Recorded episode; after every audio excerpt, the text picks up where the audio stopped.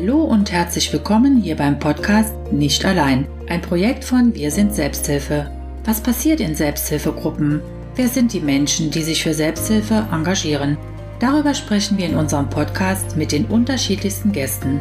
Schön, dass du da bist und ich hoffe, dass du vieles für dich mitnehmen kannst. Heute begrüße ich hier im Podcast Roswitha Karst. Herzlich willkommen. Roswitha leitet den Augenstammtisch in Daun und ist eine der Ansprechpartnerinnen der ProRetina Sprechstunde in Trier. Liebe Roswitha, bitte stelle dich unseren Gästen kurz vor. Ja, guten Tag. Vielen Dank für die Einladung. Roswitha Karst ist eine Betroffene mit altersbedingter Makuladegeneration, genannt AMD. Und ich wohne in Irsfeld, bin verheiratet, habe einen Sohn, zwei Enkelkinder, ja, und lebe schön in Gemeinschaft mit vielen anderen in einem schönen Ort in der Eifel. Du hast eine Sehbehinderung. In welcher Situation hast du das erste Mal gemerkt, dass du viel schlechter siehst? Ich habe es morgens beim Kaffeetrinken gemerkt, weil ich die Zeitung nicht mehr lesen konnte oder nicht alles. Und um die Mittagszeit habe ich gedacht, oh je, du hast irgendwas am Blutdruck, keine Ahnung, was man sich da alles vorstellt. Du musst mal zum Optiker gehen oder zum Augenarzt und mal eine neue Brille dir verschreiben lassen. Das war so der Beginn der Geschichte der AMD. Vielen Dank. Gab es vorher Anzeichen? Wie man so merkt, dass man halt eben irgendwann schlechter sieht, war es wahrscheinlich ein schleichender Prozess, weil eine Augenerkrankung äh, nicht schmerzhaft ist, äh, kann, keine Medikamente benötigt und man geht zum Augenarzt und dann möchte man eigentlich nur eine andere Brille haben und der sagt einem dann, da ist irgendwas nicht in Ordnung, da müssen wir mal weiter nachforschen. Und dadurch bin ich dann halt eben zu der Diagnose gekommen, äh, ich habe eine feuchte AMD, die kann mit Spritzen behandelt werden. Mehr war für mich da im ersten Augenblick auch gar nicht ein Problem, weil ich konnte ja mit einer anderen Brille, ein bisschen mehr Licht, andere Bildschirmgröße, meine Arbeit weiter verrichten. Was bedeutet die Sehbehinderung für deinen Alltag? Für mich bedeutet das im Alltag vor allen Dingen viele Einschränkungen. Ich kann ohne Hilfsmittel nicht lesen. Ich erkenne keine Gesichter mehr. Ich habe Probleme, über die Straße zu gehen, weil ich die Autos, äh, die von rechts oder links kommen, erst recht spät erkenne. Man äh, braucht ganz viele Hilfsmittel, auch im Alltag, in der Küche, im Haushalt. Das sind so viele Kleinigkeiten, die auf einen zuprasseln womit man sich auseinandersetzen muss, äh, um halt eben dann für sich den Weg zu finden, was jetzt das Beste ist. Wie ging es nach der Diagnose weiter? Ich habe äh, die Diagnose auf dem linken Auge vor gut achteinhalb Jahren gestellt bekommen. Danach war ich auch noch ja ein Jahr berufstätig. Ähm, wie gesagt, mit einer anderen Brille, mehr Licht, größerer Bildschirm hat das auch ganz gut funktioniert. Ich war im Servicebereich einer Bank tätig habe aber dann im Laufe des Jahres festgestellt, dass auch die Brille und das Licht nicht mehr ausreichen, um zum Beispiel die IBAN-Nummern zu erkennen, beziehungsweise äh, ohne Rechtschreibfehler ein Schriftstück zu verfassen. Ich habe dann irgendwann gemerkt, du kennst ja deine Kunden nicht mehr. Man geht auf jemanden zu und denkt, ach, das ist der Herr Meier. Und dann steht auf einmal der Herr Müller vor einem. Das war dann so das Jahr danach, wo ich dann gedacht habe, hm, da ist doch ein bisschen mehr wie nur ein Brillenproblem. Dann kam die Diagnose, der zweite Auge war auch betroffen. Und äh, dann habe ich mich erst richtig umgehört, was heißt AMD, was ist das überhaupt für eine Krankheit, was passiert da ein, mit einem. Du leitest den Augenstammtisch Down.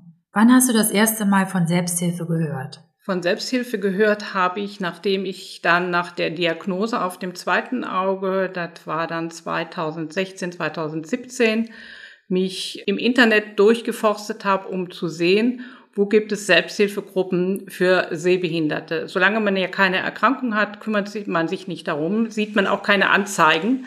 Und deshalb habe ich ziemlich viel nachgeforscht, um irgendwas zu finden, was für mich dann in Frage kommen würde. Vor allen Dingen wollte ich auch mal wissen, ähm, was bedeutet das? Was macht eine Erkrankung mit dir? Weiß jemand, wie sie fortschreitet? Weiß jemand, was mit einem passieren kann? Wie lange ist mein Augenlicht noch gut? Und dadurch bin ich dann auch auf die äh, ProRetina Regionalgruppe Trier gekommen. In Rheinland-Pfalz gibt es auch in Koblenz eine, auch in Mainz. Da in Trier der Ansprechpartner eine Dame war, die Frau Marion Palm-Stalb, habe ich mich dann für die Dame entschieden. In Koblenz wäre ein Herr gewesen und habe gedacht, mit einer weiblichen Person kannst du dich besser unterhalten über auch über die Probleme, die jetzt mit Aussehen, mit mit Kleidung, Make-up und all solchen Sachen zu tun haben, auch Haushalt oder Kochen. Und da bin ich das erste Mal auf die Seekis gestoßen, die auch die Frau Palm-Stalb dann ähm, mir vorgestellt hat. Kannst du unseren Hörerinnen und Hörern bitte erklären, was genau sich hinter dem Augenstammtisch verbirgt? Zum Augenstammtisch Down lade ich äh, die Leute, die schon jetzt über eine ganz lange Zeit regelmäßig zu mir kommen, beziehungsweise die mit mir Kontakt aufgenommen habe, die lade ich ein. Wir treffen uns. Ich versuche zu jedem Treffen einen Referent zu haben, der entweder zu Hilfsmitteln oder auch zu anderen Sachen referiert. Ich habe zum Beispiel im Juni ein Referent von der Polizei in Trier, der uns zum Thema Enkeltrick informiert und insbesondere dann auch, worauf wir achten sollen, da wir, wenn wir die Haustür aufmachen zum Beispiel, das Gesicht nicht erkennen oder am Telefon auch nicht so schnell reagieren können, weil wir auch die Telefonnummer nicht sehen. Und solche Sachen. Im August habe ich dann nochmal eine Referentin vom SKFM Down, die uns zu Vorsorgevollmacht, Patientenverfügung was erzählt. Also ich möchte an jedem Stammtisch einen Referenten haben, der uns zu vielen Themen informiert, aber auch geht es beim Augenstammtisch um den Austausch untereinander. Jeder hat eine andere Idee, wie man noch irgendwas machen kann. Jeder hat wieder irgendwas entdeckt. Und es kommen in dem Augenstammtisch auch immer wieder neue Bekanntschaften auf. Sogar werden Leute dann auf einmal nochmal wieder entdeckt und gesagt, ach, du hast das ja auch. Ich habe schon gedacht, weshalb grüßt du mich nicht mehr? Äh, die auch aus einem Ort sind, einfach um die Leute auch zu motivieren, nochmal rauszugehen, sich zu trauen, auch in der Öffentlichkeit äh, nicht allein zu da, äh, dazustehen. Du bist bekannt für das Organisieren interessanter Workshops und Aktionen. Bitte erzähle uns von zwei Aktionen, die du organisiert hast. Ja, ich habe mich selber natürlich viel informiert und mein erster Workshop, den ich gemacht habe, das hieß Kochgenuss mit Sehverlust. Also wir haben nicht kochen gelernt, sondern wir haben gelernt, wie man ein Essen vorbereitet, welche Tricks und Tipps es gibt, um halt eben nicht immer das Öl neben die Pfanne zu schütten oder dass man sich nicht verbrennt, äh, wie man ein Brötchen schmiert äh, mit recht wenig Sehvermögen, wie man auf Kontraste achtet. Das war der erste Workshop, woran ich mich mir gut erinnern kann. Und ja, im Laufe der Zeit habe ich noch mehrere andere Sachen gemacht, unter anderem auch ein Kräuterseminar ähm, mit der Frau Ossiwatsch aus Down, wo alle die als Referenten tätig waren, sich bemüht haben, auf unsere Augenerkrankung einzugehen und ihr Programm so zu gestalten, dass das für uns machbar war. Wir konnten zum Beispiel ja keine Kräuter sammeln, aber sie hat die dann für uns gesammelt. Und solche Kleinigkeiten sind für uns sehr, sehr wichtig, weil das hilft uns auch im Selbstwertgefühl. Als letztes hatte ich letztes Jahr eine Messe organisiert im Rahmen des Sehbehindertenmonats bei uns im Ort, eine kleine Pfarrkirche, wo der Pastor auch drauf eingegangen ist und äh, wir brauchten alle nicht, wir brauchten kein Gebetbuch, weil wir uns vereinbart hatten, nur die Lieder zu singen, die wir von früher her alle kennen, wo wir auf jeden Fall die erste Strophe kennen und ähm, wir brauchten nicht zur Kommunionbank. Er ist Reihe für Reihe äh, gekommen. Keiner brauchte ja, Angst zu haben, aufzustehen. Es gibt auch einige, die haben einen Rollator dabei oder brauchen eine Gehhilfe. Also es war dann für alle mal was ganz anderes, speziell nur auf uns abgestimmt. Und das fand ich schon sehr toll, dass der Pastor das mitgemacht hat. Gruppenleiterinnen und Gruppenleiter sind manchmal in einem Dilemma. Einerseits sind sie Teil der Gruppe, andererseits übernehmen sie auch andere Aufgaben innerhalb der Gruppe. Aus diesem Grund bietet die Sekis in diesem Jahr auch eine Fortbildung genau zu diesem Thema an. Wie gelingt dir persönlich dieser Spagat zwischen Teilnehmen und Leiten? Also der Spagat ist, glaube ich, ähm, dass ich mit allen inzwischen sehr gut bekannt bin. Die Neubetroffenen, mit denen werde ich äh, im Vorfeld immer schon ein Gespräch führen. Und es ist soweit von problemlos mit denen, die in meinen Augenstammtisch kommen. Das würde man in einer anderen, in einem anderen Verein, sage ich mal, wo immer mal wieder irgendeiner was zu meckern hat, kann ich bei mir in der Gruppe in DAO nicht sagen. Ich kann anbieten, ich kann ähm, Ideen haben. Da sagt nie jemand Nein. Und wenn jemand persönlich was hat, äh, dann telefonieren wir privat. Also dann kommt das im Augenstammtisch nicht zustande. Wenn keiner krank ist, immer so circa 20 Leute. Aber es liegt auch daran, wie die Betroffenen halt eben einen Fahrer haben, weil wir brauchen all unseren Fahrer. Und es sind auch viel, einige ältere, und dadurch ist auch der ein oder andere mal, mal immer mal wieder krank. Und was bedeutet dir der Augenstammtisch persönlich? Persönlich bedeutet mir der Augenstammtisch eine, ja, eine Bestätigung für meine Arbeit, die ich mache, die ich voller Überzeugung mache, weil bei mir halt eben von Anfang an ich suchen musste, dass ich Hilfe bekam.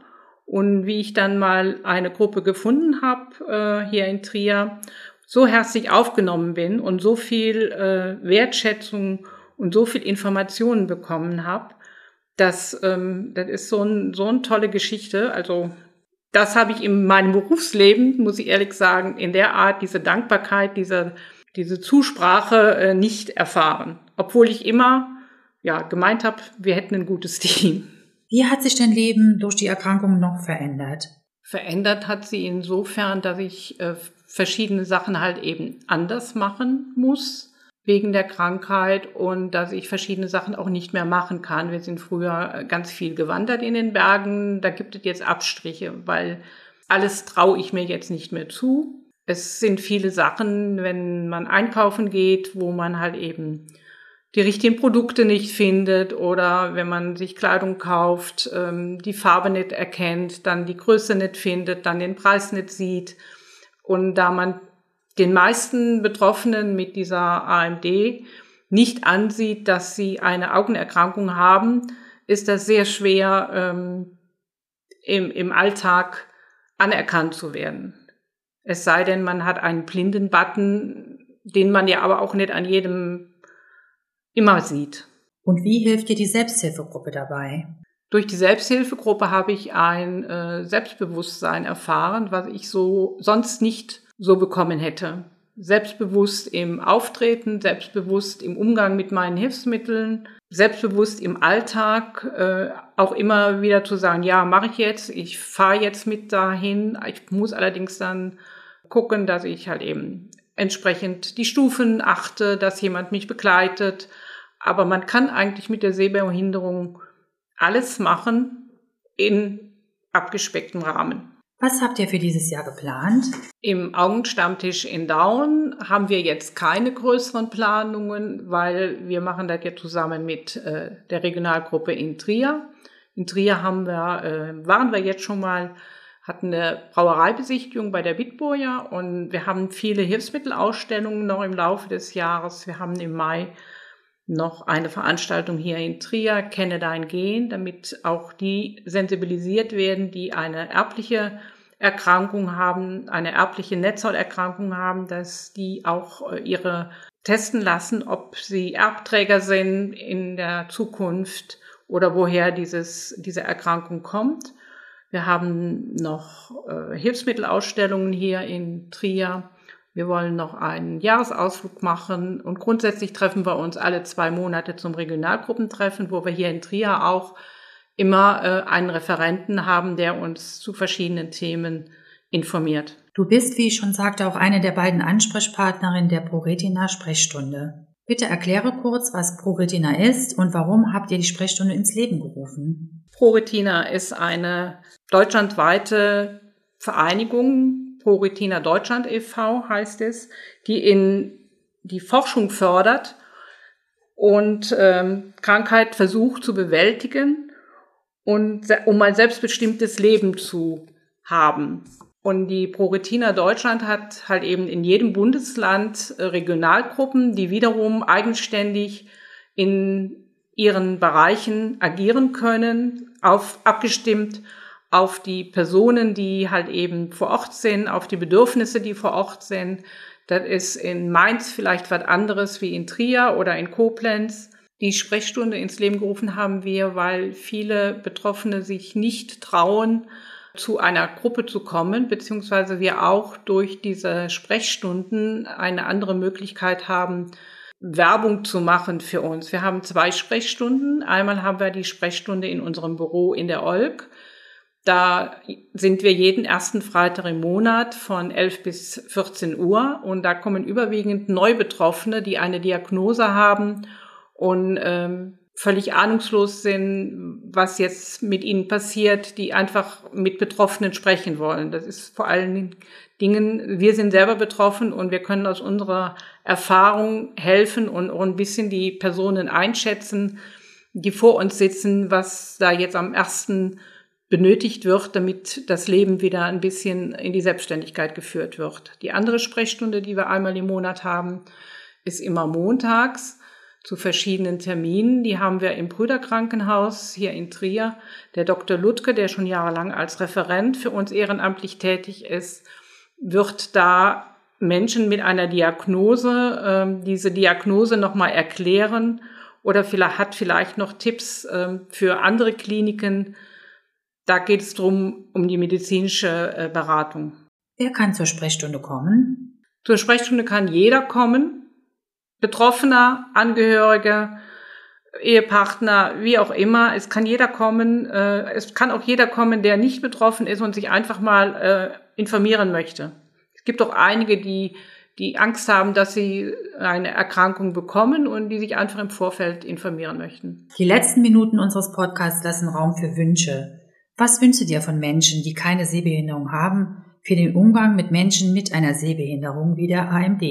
Was wünsche ich mir? Ja, ich wünsche mir, dass halt eben ein bisschen mehr sensibel auf diese Menschen zugegangen wird. Das wird ja meistens in der Familie dann erkannt, dass jemand nicht mehr gut sieht oder nicht mehr alles sieht, dass man halt eben sich damit auseinandersetzt und dem Betroffenen dann Hilfe anbietet, weil wir als Betroffene können jetzt nicht sehen, wenn eine Anzeige in irgendeiner Zeitung oder wo auch immer ist, die können wir nicht, wahrscheinlich nicht lesen, wenn wir eine Erkrankung haben. Wenn die Angehörigen uns aber nicht sagen, da ist eine Veranstaltung, sollen wir da mal hinfahren, dann wird auch unser Leben sich nicht bessern, weil es ist, es fördert das Selbstbewusstsein, es fördert die ganze Stimmung einer Person, es fördert die Selbstständigkeit im Haushalt. Und da sieht man schon ganz viel, dass da dass dies ganz lange dauert, bis das äh, Angehörige und Familienmitglieder sich damit auseinandersetzen. Ich weiß, es ist manchmal ein bisschen umständlich, von A nach B zu fahren oder sich die Zeit zu nehmen.